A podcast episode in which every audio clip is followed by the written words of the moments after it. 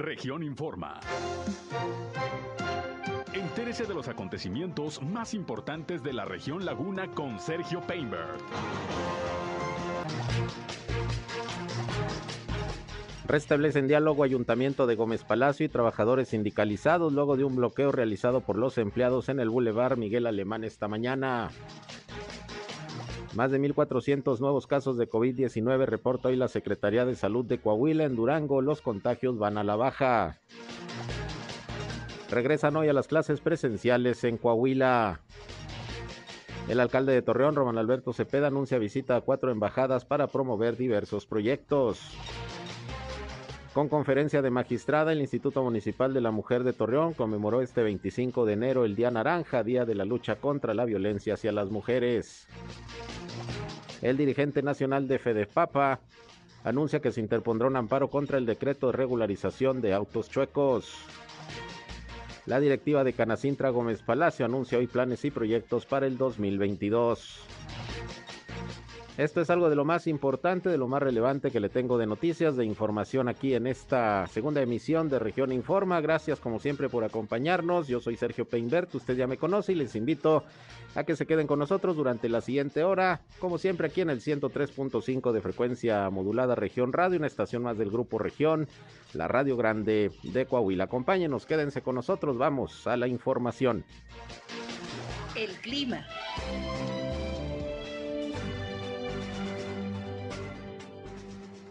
Todavía mantenemos una temperatura mínima de 5 grados centígrados. Se espera que hoy por la tarde se recuperen las temperaturas hasta llegar a los eh, 24 grados centígrados, 23 o 24 grados centígrados. Eh, cielo despejado la mayor parte del día, un viento ligero el día de hoy.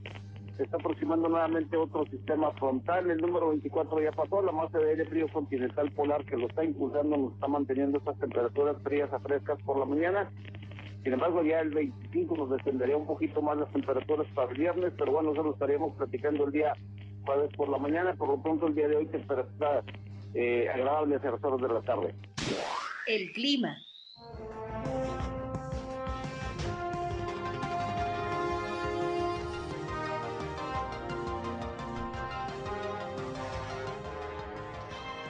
Bien, gracias como todos los días a José Abad Calderón, previsor del tiempo de la Comisión Nacional del Agua, que nos da el reporte de las condiciones climatológicas. Una mañana fresca, algo fría todavía, pero en estos momentos pues ya está haciendo calorcito, van a mejorar las condiciones. Sin embargo, hay que recordar que seguimos en invierno y en cualquier momento llegan los frentes fríos y la baja en los termómetros. Por lo pronto, una tarde que se espera agradable, bastante calientita. Gracias por estar con nosotros aquí en esta segunda emisión de Región Informa. Les recuerdo que no solamente queremos que nos escuchen, sino también que entren en contacto con este espacio, sobre todo si tienen algún reporte, algún problema en su comunidad, en su calle, en su colonia, en su ejido, requieren la atención de alguna autoridad, pues aquí estamos listos como siempre para atenderles y tratar en este espacio de ser también un enlace entre ustedes y las autoridades para que los problemas de su comunidad se puedan resolver. Así que están nuestros puntos de contacto listos para atenderles. Nuestra línea 871-713-8867. 871-713-8867. Nos pueden llamar o nos pueden mandar mensajes de WhatsApp. También estamos en redes sociales y medios digitales. Nos encuentran en Facebook y en Instagram en región 103.5 Laguna.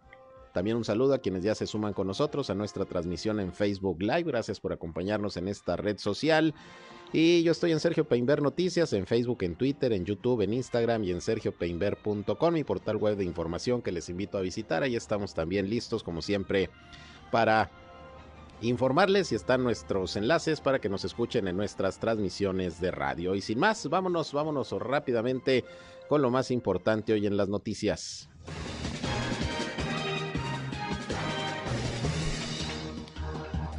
Y bien, pues vamos a iniciar con los eh, reportes de las autoridades de salud sobre la situación del COVID-19 al día de hoy. Más eh, casos eh, positivos reporta hoy Coahuila. Ayer fueron poco más de 1.100, hoy se reportan 1.467 nuevos contagios en todo el estado, pero también 37 defunciones, bastantes defunciones se reportan el día de hoy, las cuales ocurrieron en municipios como Acuña, Allende, Frontera, en Matamoros, en Monclova, en Frontera y en, Monclova, que es zona conurbada. Se registraron la mayoría de los fallecimientos, también hubo en Musquis, en nadadores, en Piedras Negras, en Sabinas, en Saltillo, en San Pedro, en San Juan de Sabinas y también varias eh, muertes aquí en Torreón por COVID-19. Y bueno, de los nuevos casos que se están reportando el día de hoy, ocupa Saltillo, pues como todos los días desde que está esta ola de contagios, ocupa el primer lugar de la lista, 450, le sigue Torreón con 223, Piedras Negras con 178. Los demás eh, casos se distribuyen en los demás municipios de la entidad, aparecen también de la Laguna Matamoros con 39 contagios más, San Pedro 34, Francisco y Madero con 11 y en esta ocasión no aparece Viesca. Ayer sí venía Viesca en la lista, hoy no aparece el pueblo mágico de Viesca. Y bueno, ya con estos números está llegando el estado de Coahuila a 131.460 casos positivos de virus SARS-CoV-2 y son ya 8.079 los decesos. Subió un poco el número de hospitalizados, se reportan 386 el día de hoy entre casos sospechosos y confirmados de COVID-19, de los cuales 145 pacientes son de Saltillo, 107 de Torreón, hay 55 en Monclova, 28 en Piedras Negras, 29 en San Juan de Sabinas y 22 en Acuña. Les recuerdo que desde ayer está oficialmente eh, Coahuila, al igual que Durango, en semáforo epidemiológico en color naranja. Y hoy precisamente, como lo está haciendo todos los días, Sergio González Romero, secretario de Salud de Durango, ofreció por la mañana una conferencia de prensa ya en la capital duranguense con las cifras y los datos al día de hoy de los contagios de COVID-19. Vamos a escuchar el reporte. Son ya 60.101 casos positivos. Afortunadamente el número de sospechosos ya bajó de 2.000 y tenemos 3.146 defunciones. Hoy reportamos 109 casos, 65 mujeres y 44 hombres y 10 defunciones. Debo hacer notar que el número de funciones no son de un día, son de días acumulados de la plataforma CISBER que se tiene en la Ciudad de México. El municipio de Durango sigue el más afectado con 84 Afortunadamente en nuestra laguna ya está solamente con ocho casos y Sandimas con cinco, Guadalupe Victoria y Pánuco con cuatro y solamente con un caso Simón Bolívar, Lerdo, San Juan y Santiago Papasquiar. La mayoría de las defunciones fueron en el municipio de Durango. En las barras horizontales ya sobrepasamos los 31 mil casos positivos en el municipio de Durango y Gómez Palacio por arriba de los 12 mil. Y abajo de 3 mil Lerdo.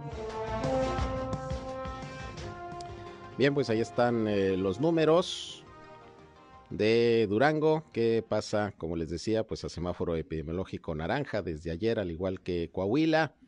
En eh, Durango se establecieron, pues como usted sabe, varias uh, medidas para el control de la pandemia. Sí se cancelaron eventos masivos, se dio la instrucción del cierre de bares, antros, etcétera. A diferencia de, de Coahuila, en donde, bueno, pues prácticamente las actividades se mantienen de manera normal. Ayer el gobernador Miguel Ángel Riquelme Solís expresó que, bueno, eh, a pesar de la ola de contagios, lo único que había que hacer es cuidarse más, continuar con el plan de vacunación y sobre todo pues vigilar, eso sí, el cumplimiento de los protocolos de salud, precisamente para evitar más contagios, sobre todo en, eventos eh, donde va mucha gente, en restaurantes, en bares, etcétera. Ahí la idea, pues, es eh, el eh, poder ejercer una labor de vigilancia mayor, pues, para, para evitar mayores inconvenientes. Pero bueno, así están las cosas con el tema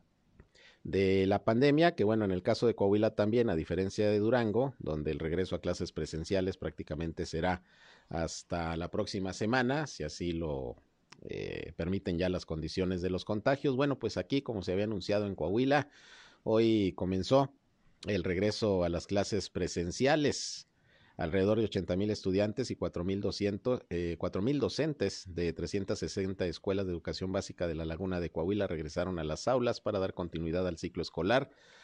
2021-2022 bajo esta modalidad. Se trata de un 54% de los 660 planteles educativos que en diciembre del año pasado ya estaban operando en modalidad presencial. La coordinadora de servicios educativos en La Laguna, Florestela Rentería, dijo que algunos de de los eh, estudiantes, maestros no pudieron arrancar esta mañana debido a que sufrieron algunos robos, daños las escuelas durante el periodo vacacional. También había algunos maestros pues eh, positivos eh, o sospechosos de COVID-19 entre el personal docente y, y, personal administrativo. En otros planteles había fallas en el suministro de agua potable y bueno, pues ahí no se regresó a las clases, por eso iba a ser pues prácticamente de manera escalonada y paulatina.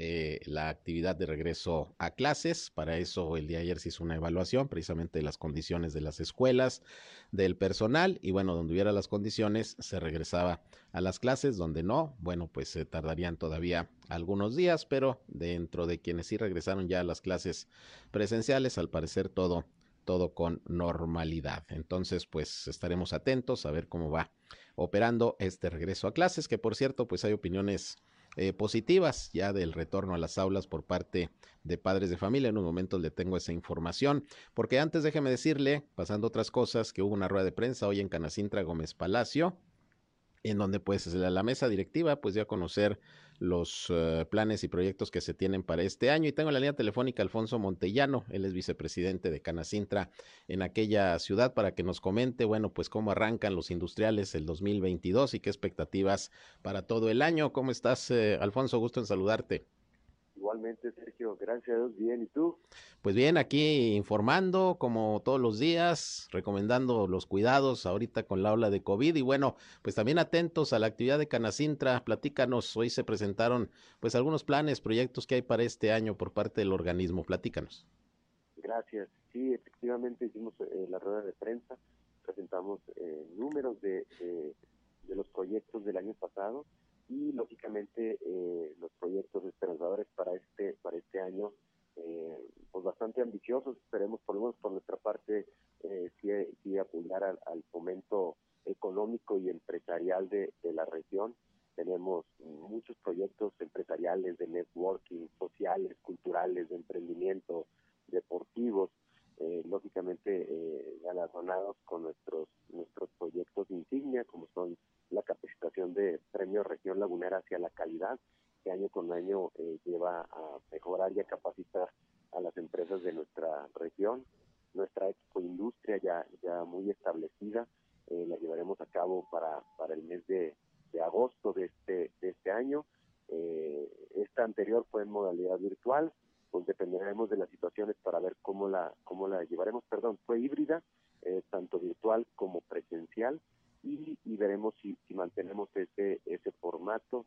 Tenemos también algunos algún, una semana de, de, de emprendimiento eh, que se llevará a cabo en junio, eh, el evento de Cascanueces este, ya para diciembre, que es un evento cultural.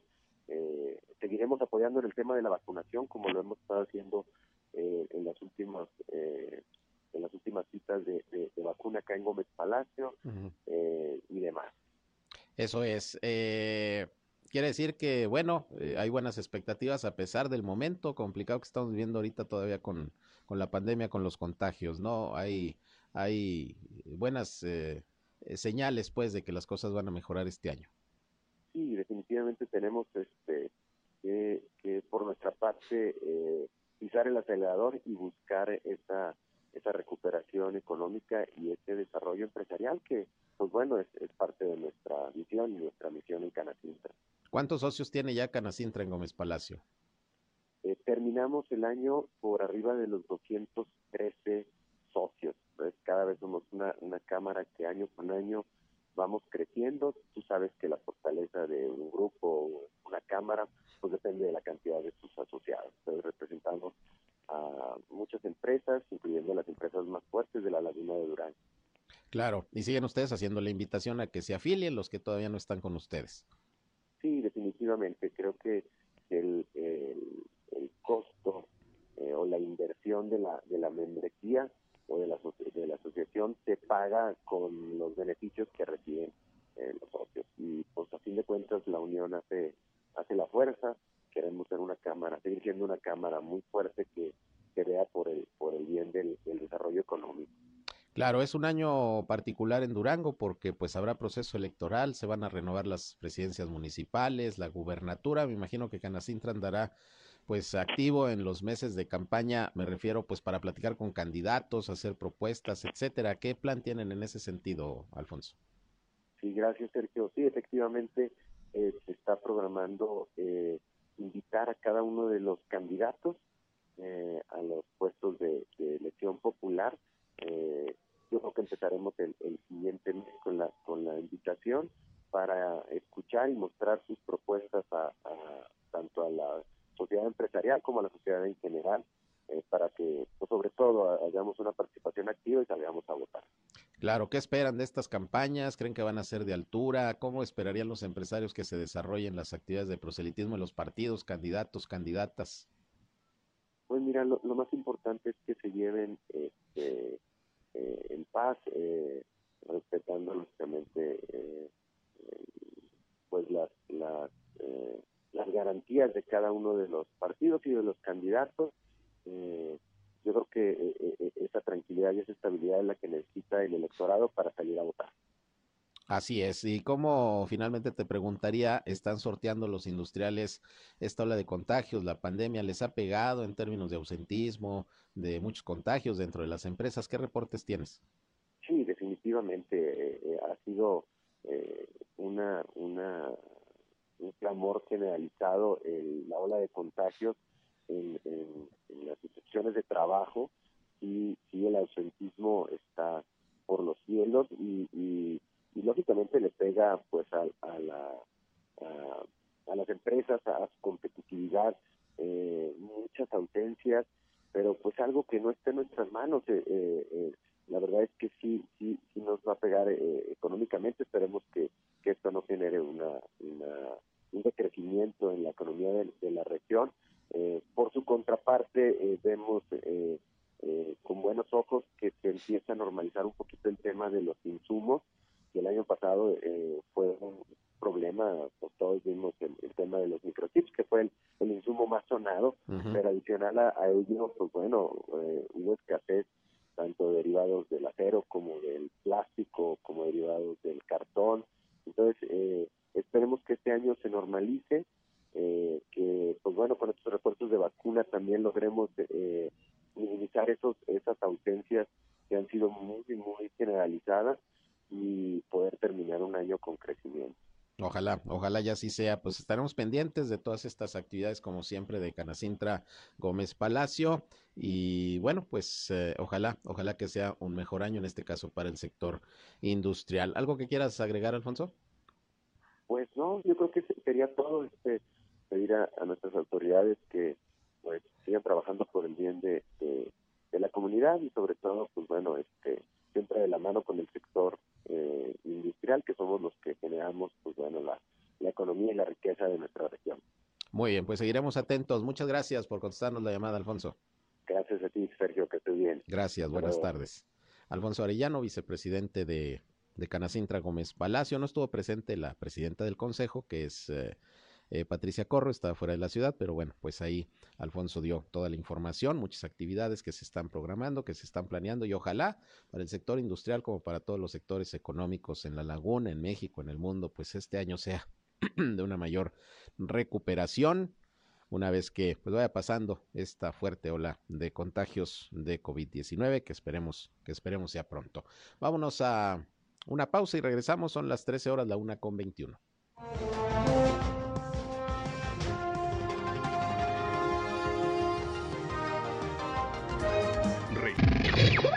Al aire, región 103.5. Continuamos en región informa. Bien, regresamos, son las 13 eh, horas, la una con 26 minutos. Y bueno, mi compañero Víctor Barrón platicó con María Guadalupe Caro Angulo. Ella es representante en Coahuila de la Unión Nacional de Padres de Familia y bueno, pues dio su opinión sobre pues esta medida que el gobierno del estado de Coahuila y la Secretaría de Educación tomaron de que aún con el semáforo naranja y los eh, contagios a todo lo que dan, pues eh, se haya regresado a partir de hoy a las clases a las clases presenciales Finalmente dijo que los padres de familia de esta unión aprueban esta estrategia del regreso a, clases eh, presencial. Vamos a escuchar lo que comentó Guadalupe Caro, precisamente representante de este organismo de padres de familia. Nos parece muy bien que se haga un, una evaluación de las instalaciones, de qué es, con qué es lo, con lo que cuentan y qué es lo que se necesita en cada escuela porque no todas las escuelas tienen las mismas condiciones.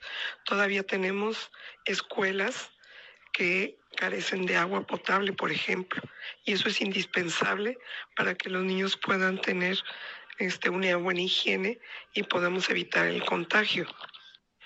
La evaluación de cada institución debe hacerse por parte de las autoridades educativas, pero también por parte de los padres de familia, por medio de las asociaciones de padres de familia o de los consejos escolares para que se haga una buena revisión y los padres de familia tengamos eh, pues la seguridad de llevar a nuestros hijos, ¿verdad?, a las escuelas.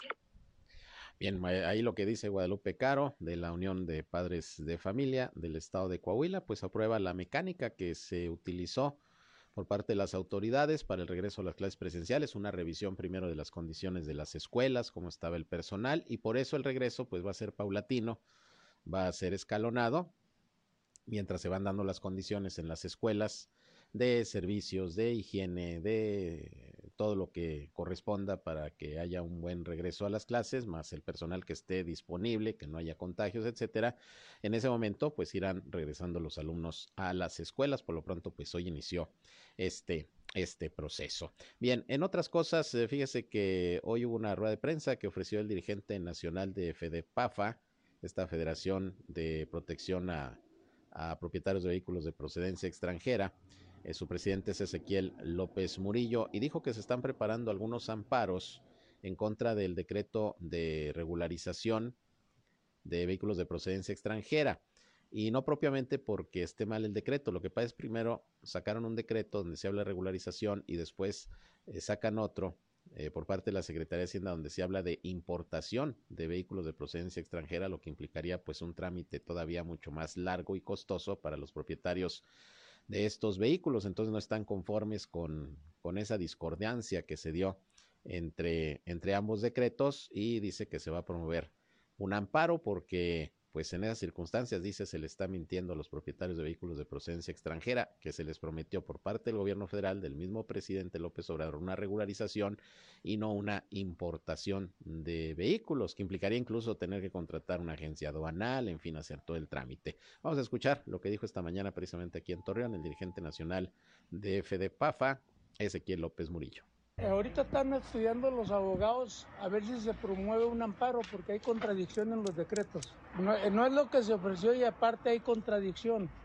Nosotros, mis abogados, ya están estudiando para si se promueve un amparo federal en contra del segundo decreto, pedido por Hacienda y, sale una comisión a la Ciudad de México con el presidente de la República a exponerle todo esto para que no se hagan grillas. Si vamos a avanzar en la 4T, pues hay que avanzar bien, no, no con mentiras. Son 2.500, muy claro lo dice el decreto. La principal contradicción es que están mezclando una importación por regularización. Ahí, ahí está el, detalle. Regularización, no, no, no, importación. Sí, ahí sí le sale caro a los, a los compañeros y eso pues nosotros lo vamos a defender. Bueno, pues es lo que dice el dirigente de FEDEPAFA.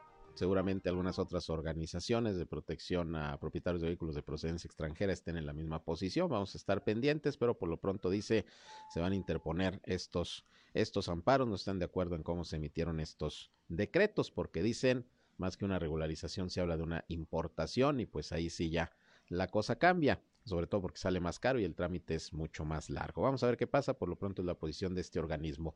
Pero ayer le pregunté yo a Salomé Elid Sáenz, la recaudadora de rentas de, de Lerdo, si ya tenían conocimiento de cómo va a ser el proceso de regularización una vez emitido el decreto. En esto pues trabajarán seguramente los gobiernos estatales a través de las oficinas de recaudación y dijo que todavía no tenían ninguna información al respecto. Bueno, pues hoy platiqué también por la mañana con eh, Luis Gursa, que es el administrador de recaudación del gobierno del estado de Coahuila, y pues le pregunté si ya tenían alguna información de cómo va a ser el proceso de regularización o de importación, como haya quedado el decreto, y dice que no, que todavía no hay información al Estado, la Federación hay algunas cuestiones que no ha decidido, sobre todo con esto del tema de, de la importación, y pues no, no, no, no hay todavía para cuándo y el asunto es que hay plazo eh, a mitad de este año que se vencerá para llevar a cabo toda la regularización en los estados donde ésta se autorizó. Vamos a escuchar lo que sobre esto nos explicó precisamente Luis Gursa, administrador fiscal eh, y de recaudación de Coahuila. Bueno, mira, el proceso que nosotros tenemos a través del decreto es lo que ahí se comunica que se llevará a cabo a través de un agente aduanal ya una vez que el vehículo está internamente en el país de forma legal y cuenta con su pedimento que le emitirá, le emitirá un agente aduanal y que el proceso que aún todavía no queda claro por parte de la autoridad federal es que eh, quién va a llevar a cabo el registro en el REPUBE. Esta plataforma la domina y la maneja tradicionalmente la Secretaría de Seguridad y Protección Ciudadana Federal, y el mismo decreto establece que a través de esta Secretaría y con el apoyo de las entidades eh, federativas, se llevará a cabo este registro. Entonces no basta solo que se legalice un vehículo, sino que también se debe de registrar en esta plataforma para que una vez que ya está registrado en esta plataforma, nosotros poder llevar a cabo el plaqueo correspondiente como un vehículo nacional. Entonces, este, este es el tema que aún, todavía no tenemos en claro las entidades federativas quién y cómo se va a llevar a cabo este proceso de registro en el REPUBE. Y creo que también no tienen muy en claro todavía las agencias aduanales algunos de los elementos que ahí se plasman, como la responsabilidad de validar eh, el no robo de estos vehículos a través de la, la misma agencia aduanal la cual pues no tiene las herramientas para poder llevar a cabo este proceso como lo establecen las reglas de operación del mismo decreto. Lo más curioso es que establece un periodo muy corto, un plazo para ahora, mediados de año, cerrar el proceso de regularización. Pues yo creo que sí le deberían de meter acelerador a esclarecer estos puntos porque de otra manera pues están perdiendo días valiosos para poder llevar a cabo la regularización de estos vehículos. Pues ahí tiene usted, pues todavía no hay información, digamos, ya concreta de, cómo va a ser todo este proceso de regularización de vehículos de procedencia extranjera o como dice Ezequiel López Murillo, pues no se está proponiendo una regularización, sino una importación, que es lo que estaba explicando eh, precisamente Luis Gursa. Y bueno, vamos a ver en principio si se interponen estos amparos, como anuncia el dirigente de FDPAFA, y los gobiernos estatales, pues cuando tienen mayor información y ya concreción de los trámites que se tendrán que hacer precisamente para regularizar todos estos vehículos. Fíjese, nada más Fede, Pafa, aquí en la comarca lagunera, tiene empadronados 56 mil eh, propietarios de vehículos de procedencia extranjera. Imagínense, pues a nivel nacional, ya en todos los estados de la República Mexicana, donde la mayor parte de estos circulan, que es en la zona norte, pues ahí está el asunto. Pero en fin, así están las cosas con esto de la regularización o importación de vehículos de procedencia extranjera. Cuando ya haya más datos y ya vaya a comenzar el proceso como tal, pues estaremos como siempre informándoles. Por otra parte, fíjese que el día de hoy hubo una conferencia que ofreció eh, una magistrada, la presidenta de la sala penal del Tribunal Superior de Justicia de Coahuila, ofreció una conferencia organizada por el Instituto Municipal de la Mujer de Torreón, ahí en la presidencia municipal, con motivo del Día Naranja. Ya ve que cada 25 eh, de cada mes es el Día Naranja, en que se conmemora a nivel mundial pues la lucha para la erradicación de la violencia contra las mujeres. Y bueno, pues ahí se ofreció esta conferencia. Estuvieron presentes eh, sobre todo mujeres que trabajan en el ayuntamiento de, de Torreón y bueno, se habló de la problemática que existe precisamente en este terreno, no solamente en la laguna, sino en México y en el mundo. Y bueno, ya posteriormente ofreció una rueda de prensa el alcalde Roban Alberto Cepeda, donde habló que bueno, se dará todo el apoyo al Instituto Municipal de la Mujer para pues eh, tratar de establecer políticas públicas de apoyo a aquellas mujeres que son violentadas. Dijo que se va a fortalecer también el área de atención a, a la violencia eh, familiar que tiene la Dirección de Seguridad Pública Municipal. Por ahí habrá capacitación a, los elementos que, que se hagan cargo de esta, de esta área dentro de seguridad pública y bueno, pues todo lo que sea necesario precisamente para salvaguardar la integridad de las mujeres aquí en la ciudad de Torreón. Pero ya aprovechó el alcalde para mencionar en principio que esta semana va a viajar a la Ciudad de México para entrevistarse con los representantes de cuatro embajadas con el objetivo pues de analizar la posibilidad de algunos proyectos importantes en varios rubros en materia cultural, de educación, eh, de promoción económica y pues eh, tratar de encontrar esos apoyos en las embajadas de, de, los países que él mismo mencionó que va a visitar. Vamos a escuchar lo que en principio dijo Román Alberto Cepeda al respecto. No, vamos a ir a visitar algunas embajadas, lo que les puedo adelantar y que ya, ya les pediría que a mi regreso, porque son temas que son importantes en función de muchas cosas que involucra, que tienen que ver con distintos temas. Entonces yo sí les pediría que sí, les adelanto que vamos a la Ciudad de México este, vamos a estar un par de días allá, vamos a visitar cuatro embajadores en los que vamos a tener. Vamos este, con el embajador de la Unión Europea, vamos con el embajador de España, de Italia y de Alemania, en donde tiene que ver con distintos temas. Eh, que tiene que ver evidentemente con el intercambio comercial, educativo, este, cultural y entre otros temas que, que son importantes para todos. Bien, pues esperaremos la información, a ver qué se trae de las embajadas, el presidente municipal, a ver qué acuerdos se pueden mm, tomar. Y bueno, hay que recordar que ya anteriormente, de hecho, había declarado Román Alberto Cepeda que iba a buscar eh, tener gestiones ante organismos internacionales, pues para bajar recursos, para poner en marcha algunos proyectos, programas que en diversas materias se tienen en instancias internacionales y bueno, por lo pronto pues va a visitar estas embajadas. Y también se le preguntó, bueno, cómo va todo el tema de la revisión del proceso de entrega-recepción. Hay que recordar que deben transcurrir 30 días hábiles a partir del inicio de la administración, pues para eh, si hay alguna irregularidad, si hay algún problema que se haya encontrado, algún mal uso de recursos, en fin, pues es tiempo para poder llamar a exfuncionarios públicos y en su caso también eh, proceder legalmente. Dijo que va a esperar a que termine este plazo y aseguró que si bien no habrá una cacería de brujas, el ayuntamiento hará lo que tenga que hacer si es que se encuentran algunas irregularidades, inconsistencias o actos eh, ilegales eh, que se hayan detectado en el ejercicio de la función pública durante la pasada administración. Esto dijo también al respecto el alcalde Román Alberto Cepeda. Sí me gustaría, déjame decirte, porque esperarme a la recta final, porque ahorita estamos en una etapa también de consolidación, bien lo comentas, pero no solo tiene que ver con percepción o como lo que veamos, sino con lo que podamos sustentar. Entonces, esta administración, si ustedes dieron cuenta, ni en la campaña hice señalamientos que no tuviera que hacer, hoy menos. Los voy a hacer con una mucha puntualidad, pero no vamos a hacer un solo comentario que no esté sustentado. Y eso es lo que les pido, denme la oportunidad, si no me equivoco, este proceso de 30 días hábiles, que debe estar concluyendo para los primeros 10 días, 11 días de febrero, eh, ya tendríamos algo que sea lo que sea observable, que siga su procedimiento, que siga su causa legal, conforme a derecho, y lo habremos de poner en la mesa. Lo que sí les puedo decir son dos cosas. Esta administración tiene dos temas profundamente claros. Uno, no es una cacería de brujas, pero sí es, pero el poder observar lo que se hizo mal y que tenga y que siga un cauce local es una obligación, incluso manifestarlo a la ciudadanía. Dos, jamás va a ser una excusa para nosotros hacer la tarea que nos corresponde hacer o que a partir del día primero de enero este, eh, eh, la población nos, nos, contrató para darle un seguimiento y poder administrar Torreón y darle resultados a Torreón. Jamás va a ser mirar para atrás, va a ser una excusa de que no hagamos las cosas hacia adelante.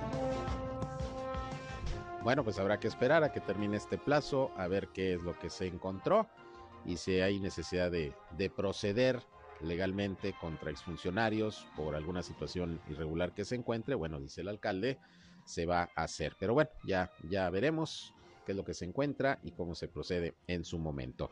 Vamos a una pausa y regresando les informo pues lo que sigue ocurriendo allá en Gómez Palacio y otro eh, bloqueo, una movilización más de trabajadores sindicalizados del ayuntamiento. Ahora fue en el Boulevard Miguel Alemán. Se hizo un relajo por la mañana, taparon ahí el paso en el 1140 por el Boulevard. Y ya sabrá usted, hace rato ya entraron en diálogo otra vez el sindicato y las autoridades. En unos momentos le informo de esto y más. Sigan con nosotros aquí en Región Informa. Volvemos.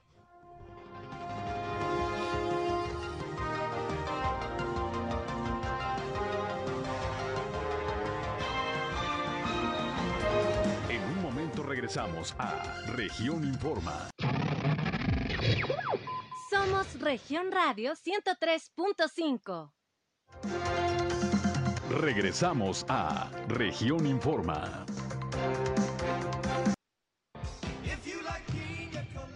Regresamos, 13 horas ya con 46 minutos. Y bueno, le decía que pues esta mañana continuó el conflicto entre los trabajadores sindicalizados del Ayuntamiento de Gómez Palacio y la Administración Municipal. No se había llegado a ningún acuerdo. Ayer hubo un plantón de los trabajadores ahí afuera de la presidencia municipal, ahí en la explanada, pero cerraron varias calles alrededor ahí de la presidencia, en pleno centro, ya sabrá usted, se hizo un caos vial y hoy pues lo mismo, desde temprana hora trabajadores eh, del sindicato, incluso utilizando vehículos oficiales, pues resulta que bloquearon ahí el bulevar Miguel Alemán a la altura de del paso a desnivel 1140, lo que pues ya sabrá usted también generó una gran cantidad de molestias, sobre todo a los conductores, a la gente que a esa hora pues ya se estaba trasladando a, sus labores, a sus actividades.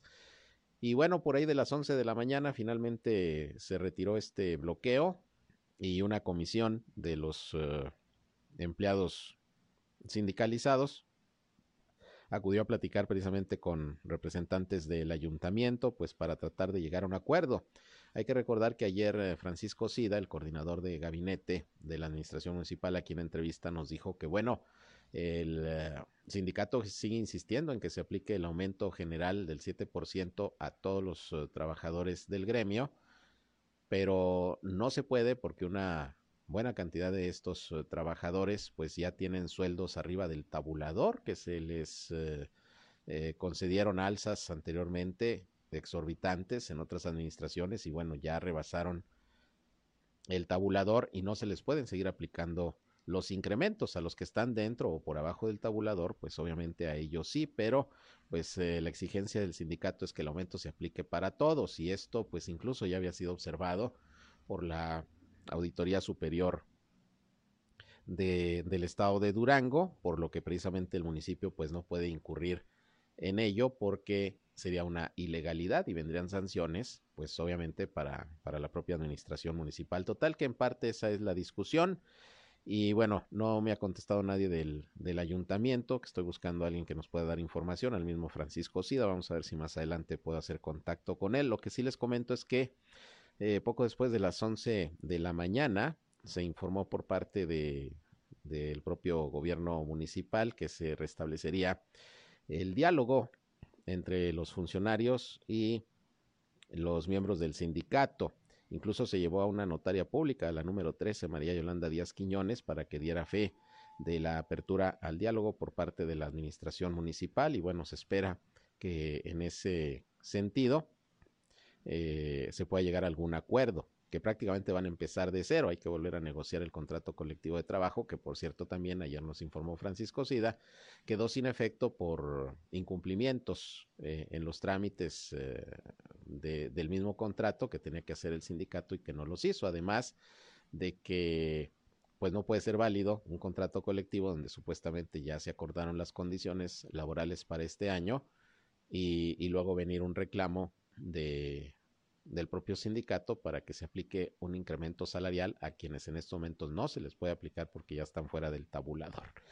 En fin, que acudieron funcionarios públicos ahí directamente al bulevar eh, Miguel Alemán, a hablar con los inconformes y bueno, pues la idea es continuar con el diálogo. Vamos a ver si se llega ya, ya a una a una solución. Me están informando en estos momentos que están las pláticas, sigue la reunión eh, de una comisión de los trabajadores sindicalizados con las autoridades y bueno, pues yo creo que ya estaremos en disposición de informarles los acuerdos en nuestra tercera emisión de Región Informa a las 19 horas porque ahorita me están aquí notificando que todavía está la reunión con los sindicalizados. Bueno, aquí el tema es que se ha trastocado con estas movilizaciones, con estos bloqueos, pues la actividad de terceros, de ciudadanos en general, lo mismo ocurrió el día de ayer.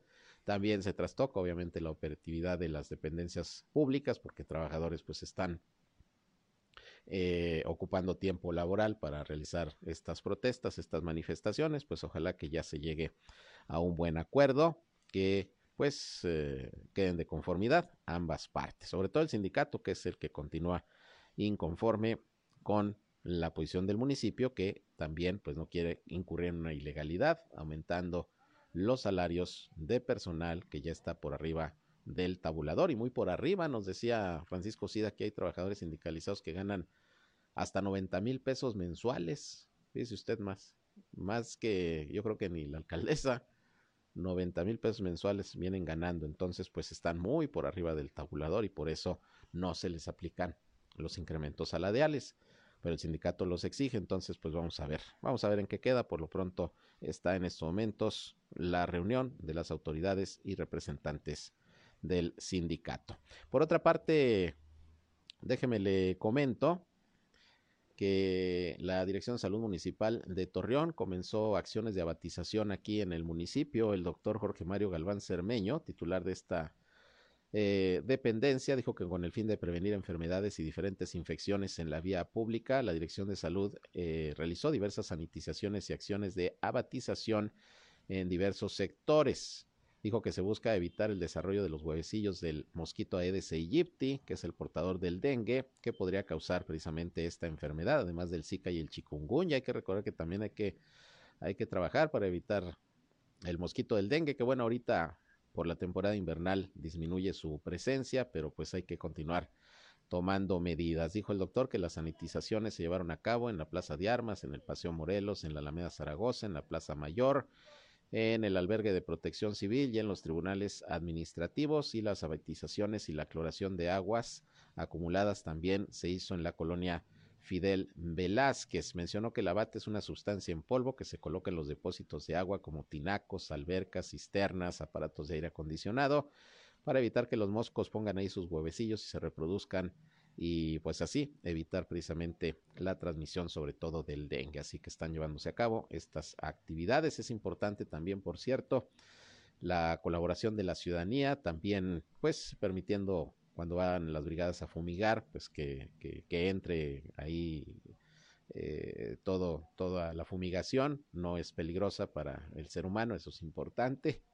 si pueden abatizar, si pueden descacharrizar, qué mejor para evitar la acumulación de agua, es así también como nosotros podemos colaborar. Así que se están llevando a cabo estas acciones por parte de la Administración Municipal de Torreón, que también está invitando a la ciudadanía, sobre todo la tesorería, a que se aprovechen los últimos días de enero para pagar el impuesto predial. Todavía está el descuento de el 20% en el pago del predial, se está haciendo el 50% de descuento en los recargos y un descuento del 100% en las multas. Así que si usted trae por ahí rezagos, atrasos en el pago del predial, bueno, aparte de pagar con el descuento de este mes, recuerde que en febrero baja al 15 y en, en marzo al 10%. Bueno, además de pagar con 20%, 50% de descuento en los recargos y le quitan el 100% de las multas. La Dirección de Ingresos dio a conocer que hay facilidades para el pago del predial. Eh, pueden acudir ahí al edificio de la presidencia municipal y a otros centros donde se puede pagar, algunas tiendas de conveniencia, eh, instituciones bancarias, tiendas de autoservicio, en fin, pues todas las facilidades para que puedan pagar el predial. También pueden hacerlo ahí en las instalaciones del Banco de México o también a través del CIMAS para que paguen el predial.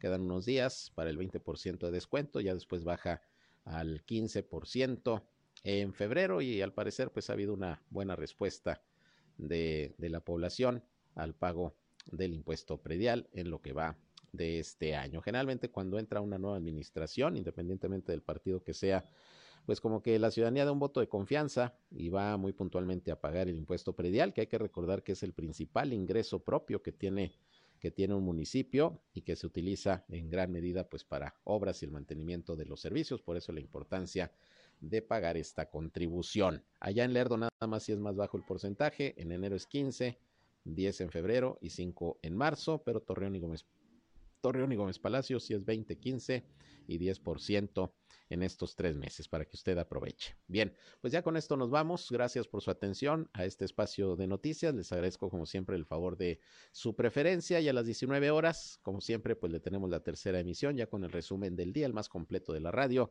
en la comarca lagunera, aquí por el 103.5 de frecuencia modulada, región radio una estación más del Grupo Región, la Radio Grande de Coahuila. Gracias por sus reportes, por sus llamadas, los vamos a turnar a las autoridades competentes y les pedimos nada más que nos avisen si hubo alguna respuesta, sino para seguir insistiendo. Por lo pronto, pásenla bien, que sigan disfrutando de este martes y si van a comer muy buen provecho. Se quedan con mi compañero Reyham, que nos tiene como siempre buena música y lo mejor para que sigan pasando una buena tarde. Yo soy Sergio Peinbert, usted ya me conoce. Pásenla bien.